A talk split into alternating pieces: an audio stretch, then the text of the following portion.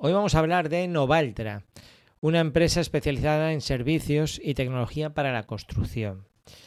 Y para hablarnos de Novaltra y todo lo que hace, que son un montón de, cosas, está con nosotros Enrique Heredia, fundador de Novaltra. Hola Enrique, ¿qué tal? ¿Cómo estás? Cuéntanos, danos una pincelada rápida de qué es Novaltra, luego contaremos en, en, más detalle, pero para el que no sepa de qué estamos hablando, ¿qué es Novaltra? ¿En qué consiste? ¿Qué problemas resuelve? Hola Iván, primero agradecerte eh, la oportunidad que nos has dado de poder charlar contigo y encantados de hacerlo. A ver, Novaltra es una empresa, como bien has comentado, dedicada a servicios de, la construcción y básicamente aquí estamos, digamos, en esta charla para centrarnos en la cuestión de la digitalización de nuestro sector. Y en este aspecto es donde nosotros estamos eh, impulsando todo lo que podemos, digitalizar todos los procesos que, están en, nuestra mano. Concretamente, estamos en cuatro, en cuatro proyectos a la vez. Estamos en el proyecto de dirección de obra, que pienso yo que es el, el, proyecto estrella que nos ocupa hoy. Estamos también en una cuestión de la edificación existente, entendiendo cómo hay que digitalizar los edificios para darles un pasaporte de su vida útil. También es un tema bastante largo. Eh, tenemos ya bastante experiencia en programas de cálculo de estructuras, pero siempre orientados a, pequeñas soluciones y, a, técnicos no especialistas. Y por último, eh, tenemos una línea de, gestión digital de, despachos, concretamente de despachos de arquitectura técnica. Oye, pues eso de, aunque hoy estamos hablando de otro, ese despacho, de digitalización de despachos de arquitectura técnica también suena bien. Además tengo en la academia compañeros que seguramente les puede interesar. Pero hablaremos de ese otro día. Aquí estoy viendo en la web los cuatro módulos que estás comentando. El PLUS, cálculo de estructuras, Revimat, revalorización del edificio, lo del pasaporte que comentabas, y Profit, digitalización de despachos. Y hoy vamos a hablar sobre todo de Work. Pone aquí, dirección y ejecución de obras. Pincho, bueno, cabe destacar que esto es una aplicación, bueno, ahora nos lo vas a decir mejor, ¿no? Una aplicación que funciona en el navegador, tiene también aplicación para el móvil. Yo pincho aquí en la web, veo digitalización de ejecución de obras, libro de órdenes, más recepción de materiales, más gestor documental, más gestión sobre planos. Bueno, vamos a ver, ¿a quién va destinado la pregunta es, ¿a quién va destinado este producto? ¿Quién de los que está escuchando este podcast que pertenece al gremio debería abrir más la oreja? Eh, ¿A quién va destinado y qué problema resuelve? Háblanos un poco de qué, pretendes o qué pretendéis, qué pretendéis hacer en la empresa con este módulo Work. El Work va dirigido a todo profesional de la construcción que tenga relación con la ejecución de las obras, con independencia de su tamaño o tipología.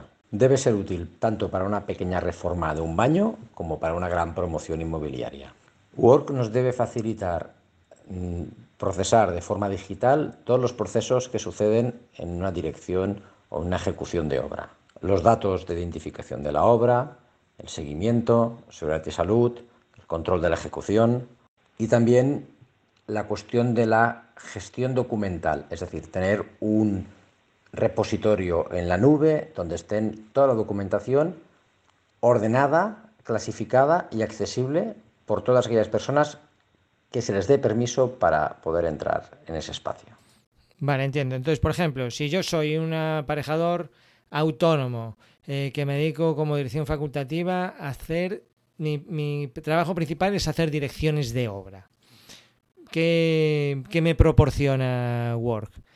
Qué trámites de los que suele hacer un aparejador, eh, yo qué sé, libro de órdenes, em, visitas a la obra. Ponme un ejemplo concreto de lo que podría hacer gracias a Word. Como un ejemplo concreto de elementos que se pueden desarrollar con el Word, por ejemplo, es el libro de órdenes. El libro de órdenes que nos va a permitir documentar propiamente las órdenes y dejar constancia de las incidencias. Todo este proceso siempre de forma em, colaborativa, por lo tanto, lo que nosotros colocamos en ese apartado será firmado por todos los agentes. Esa es una funcionalidad muy concreta y que puede ser de utilidad. Por añadir otra funcionalidad, eh, digamos, menos, con menos carga legal, es propiamente las visitas de obra, el levantamiento de actas de visita de obra, de la inspección, pues el sistema nos va a permitir documentarlas perfectamente, tanto a nivel fotográfico, de redactado, de puntos sobre planos, y además nos va a permitir ir arrastrando cuestiones pendientes de visita a visita. Y siempre esta documentación nos la podemos quedar a modo privado o la podemos elevar, digamos, a público dándoselo a un tercero que lo firme. Por lo tanto, eso ya es una función eh, por sí misma, pues también con, con, bastante peso. Vale, y entonces, ¿cómo es esa colaboración? Porque precisamente ese es un tema frecuente. A mí me lo preguntan a veces. Iván, ¿cómo sabes alguna herramienta para firmar documentos de obra y tal? Es decir, yo empiezo a usar el Work y de repente hago un acta, ¿no? Por ejemplo, de la visita a obra. Quiero compartirlo con otros compañeros que no, no están usando el Work ¿Cómo sería el procedimiento? Más o menos, sin entrar en mucho detalle, pero que le envío un enlace, necesita registrarse en la aplicación, eh, tiene que pagar, lo puede hacer gratis, puede firmarlo, porque este es un proceso muy frecuente. Es decir, digitalizamos nuestro trabajo, pero ¿qué pasa cuando tienen que participar otros? Estamos diciendo que el sistema digital es colaborativo, eso es verdad. Lo que pasa es que hay que facilitarlo lo máximo posible. Para invitar a terceros, hay que hacerlo evidentemente sin, un esfuerzo para esas personas, ningún coste y, ninguna dificultad. Por lo tanto, la comunicación con terceros a través del Work podemos hacerlo o de forma manual, enseñándole la tablet que nos firme, es una manera rudimentaria, o podemos invitarlos a través de un mail, lo cual va a dejar una trazabilidad a través del correo, o podemos incluso eh, fianzar esas acciones de firma a través de una firma digital. Por lo tanto, hay distintos escalados o distintos niveles que se, puedan, ah, se pueden usar y siempre sin esfuerzo ni complicaciones para la persona que es invitada al sistema. Y ya por terminar este apartado de la comunicación que tan importante es, el Work tiene una funcionalidad que le llamamos tareas, que básicamente consiste en redactar un mensaje de texto y adjuntar la documentación que se crea pertinente o, fotografías. Esa notificación la recibe un tercero, la verifica, reacciona a ella, es decir, contesta, borra fotos, añade fotos y la devuelve al sistema. Para esta tercera persona que está fuera del sistema no, no tiene ningún coste, ningún problema de registro ni demás, pero para la primera que está gestionando el Word, pues tiene una manera de comunicarse fehaciente eh, con, estas, con, estas, eh, con estos profesionales. Y mira, desde un punto de vista legal, ¿esto cómo, cómo está? O sea, ¿puede sustituir esto al libro de órdenes? ¿Es complementario? Eh, ¿Se podría imprimir y adjuntar al libro de órdenes? ¿Cómo está este asunto? Bueno, aquí hay una respuesta legal y es que lo único que es legalmente válido y aunque parezca increíble, es el papel, es decir, el libro de órdenes en papel, igual que el libro de incidencias por las cuestiones de, coordinador, de coordinación de seguridad y salud, papel.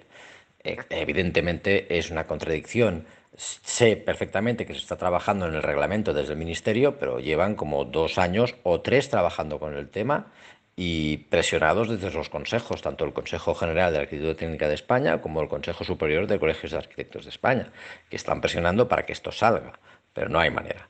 Por lo tanto, legalmente es el papel. Otra cosa, otra cosa que es la realidad, es que se admita la documentación eh, perfectamente firmada por los técnicos competentes como una documentación de obra. Y eso sucede. Y cuando uno va a un juzgado, tranquilamente el juez admite esta documentación como una documentación legal. Por lo tanto, em, ¿se debe seguir consignando los mm, libros de orden en papel? A día de hoy sí, pero llevar la gestión de forma paralela, digital, perfectamente ordenada, firmada, vamos, no, no conlleva ningún tipo, ningún tipo de problema legal. Pues sí, parece increíble que a día de hoy todavía el dichoso libro este de color marrón, no sé cómo decirte, granate, sea, sea la herramienta fundamental. Mucho BIM, pero seguimos ahí con el papel ese de cargo. No sé. Y hablando de, ¿Y cómo está este tema de, la digitalización en el sector? Porque también tengo una curiosidad, ¿por qué te metiste en esto? Supongo que, veías ahí una necesidad importante. ¿Cómo ves tú el tema? La verdad es que uno se mete en unos caminos y no sabe muy bien cómo ha empezado todo. Pero bueno, mm, mi perfil, mi perfil concreto es de consultor de estructuras. Es decir, yo soy un especialista en cálculo de estructuras. Y cuando ya llevaba 10 años en un despacho de cálculo de estructuras, me independicé. O sea, hablo del 98. Y oh, no sé, la vida me llevó a obtener un cliente que era un prefabricador y le gustaba los Excels que hacía y dijo, oye, ¿por qué no me haces un...? Bueno, como siempre me había gustado la programación, me fui metiendo, me fui metiendo y al final empecé a programar y, a, sacar programas muy básicos, pero a sacar unos programas. Luego apareció, hablo de la prehistoria, el código, el código técnico de la edificación esto habló por el 2006. Y ahí vi una oportunidad en cuanto a poder mm, gestionar toda la, cuestión de la control del control de calidad de las obras. Y ahí, pues con un, partner que fue el Colegio de Aparejadores de Barcelona y el Instituto Tecnológico de Lérida, pues fuimos capaces de sacar un producto que se llamó CDO y llegamos a tener del orden de unos casi 4.000 usuarios, o sea, qué poca broma. Y, y de, ahí, de ahí viene todo. Dicho esto, mm, aunque parezca una contradicción, desde Novaltra no, no, no creemos en la tecnología por sí misma. La tecnología no tiene sentido si detrás no hay un usuario inteligente, un técnico competente. Si no, esto no, no, se le da un mal uso. En cuanto a la digitalización del sector, bueno, pues una cosa son los discursos oficiales o los discursos en los congresos, y otra cosa es la realidad. La realidad es, es dura, la realidad es que nos queda muchísimo por hacer y que hay mucho, mm, mucho desorden. Hay mucho desorden en el sentido de que hay muchas iniciativas cruzadas, mal coordinadas, y nosotros lo que pretendemos es poner nada, un, granito de, de, arena en esta cuestión. Por lo tanto, todas las grandes eh, palabras del BIM, eh, etcétera, etcétera, sí, entendemos muy bien lo que es el BIM, por eso de momento no estamos. Eh, ¿No estaremos en el futuro? Yo creo que sí, que pronto vamos a introducir elementos de BIM, pero ni, queremos anunciarlo ni queremos promocionarlo, porque se ha hecho, yo pienso personalmente que se ha hecho mucho daño con este tema, impulsando cosas que ha frustrado a mucha gente. Por lo tanto, vamos a intentar digitalizarnos, pero de forma racional y paso a paso, y haciendo cosas prácticas y reales y tangibles y a partir de ahí iremos creciendo sobre la digitalización. Si queremos alargar más el brazo que la manga, nos vamos a llevar una nueva frustración. Por lo tanto, lo dicho, la tecnología sí, pero con, un objetivo útil claro. Sí, bueno, yo tengo un punto de vista similar. Yo también estoy en esto de la tecnología, pero bueno, también tengo los pies en la tierra y he estado en obra como jefe de obra, entonces veo los dos mundos. Veo el mundo BIM, Master, Flipout, 5D, 6D, 7D, 8D, ya no sé por qué D, BAM algunos, eh, y, las vistas en 3D y la realidad virtual y todo eso que a mí me flipa. Pero luego veo la realidad de la calle, que es gente que muchas veces no pone ni el asunto en los correos electrónicos y ahí hay un avispo enorme, ¿no? Entonces sí, tecnología sí, pero vamos, con sentido común. Y mira, si se puede saber qué grado de, aceptación está teniendo el producto, no sé cuánto tiempo lleváis, cómo andáis de usuarios, ¿qué os dice la gente? El Work, su primera versión, eh, salió hace, pues yo diría que hace tres años, ¿sí? cerca del 19, el 2000. Es impreciso porque nació como una experiencia mínima muy focalizada a lo que era la inspección de obra y a partir de ahí se fue, digamos, mm, retroalimentando el sistema y se fue, fue creciendo y evolucionando. Y evolucionando. No, tiene nada que ver lo que había hace un par de años con lo que hay ahora. Y, no se ha evolucionado tanto en la incorporación de funcionalidades, sino dar a esas funcionalidades un uso eh, más razonable, más amigable, más intuitivo. Bueno, de hecho, de lo que estamos más contentos es que no hay manual y, es que no, nos preguntan nada prácticamente, lo cual es que, bueno, el, sistema se debe entender, pues está, está muy bien. En cuanto a números de usuarios, la verdad es que estamos teniendo, digamos, un crecimiento mm, me gustaría decir que exponencial, pero vamos, si no es exponencial, estamos creciendo muy aceleradamente estos últimos meses. Por lo tanto, estamos, estamos contentos. Vamos, ahora estamos manejando, no, no, no, llegamos aún a los 500 usuarios. Nuestro objetivo, digamos, eh, ideal sería poder superar los 1.000 usuarios al final de este 2023. Pero bueno, son objetivos, eh, digamos, ambiciosos, pero bueno, yo creo que hay mercado, hay necesidad y es el momento. Bueno, pues felicidades por ese crecimiento. Veo que está teniendo mucha aceptación. Y nos puedes hablar de precios para que hacernos una idea de lo que cuesta esta solución de Work. Y también que está muy de moda ahora el tema del kit digital, si estáis metidos en eso y se pueden beneficiar los a los que se les haya concedido. Mira, el Work tiene una parte libre, totalmente libre, que es eh, totalmente funcional, que le llamamos el Work Free, 0 euros, entras en la página web o en la aplicación directamente, te registras y estás trabajando con ello y con ello puedes llevar tranquilamente el libro de órdenes y la gestión sobre planos y el gestor documental. Luego hay un segundo estadio que la cuota anual son de 240 euros, a no ser que tengamos un convenio con un colegio mm, profesional de, la zona. En, en, ese caso los descuentos suelen ser de entre el 15 y el 20%. Por lo tanto, estos 240 euros lo que comportan es toda la parte de eh, visita de obra y amplía ciertas funcionalidades. Y ya el completo es una cuota anual de 360 euros, ahí lo cogemos absolutamente todo. Básicamente la diferencia fundamental está en poder realizar a fondo todo el seguimiento, toda la parte de suerte y salud, planificación y demás.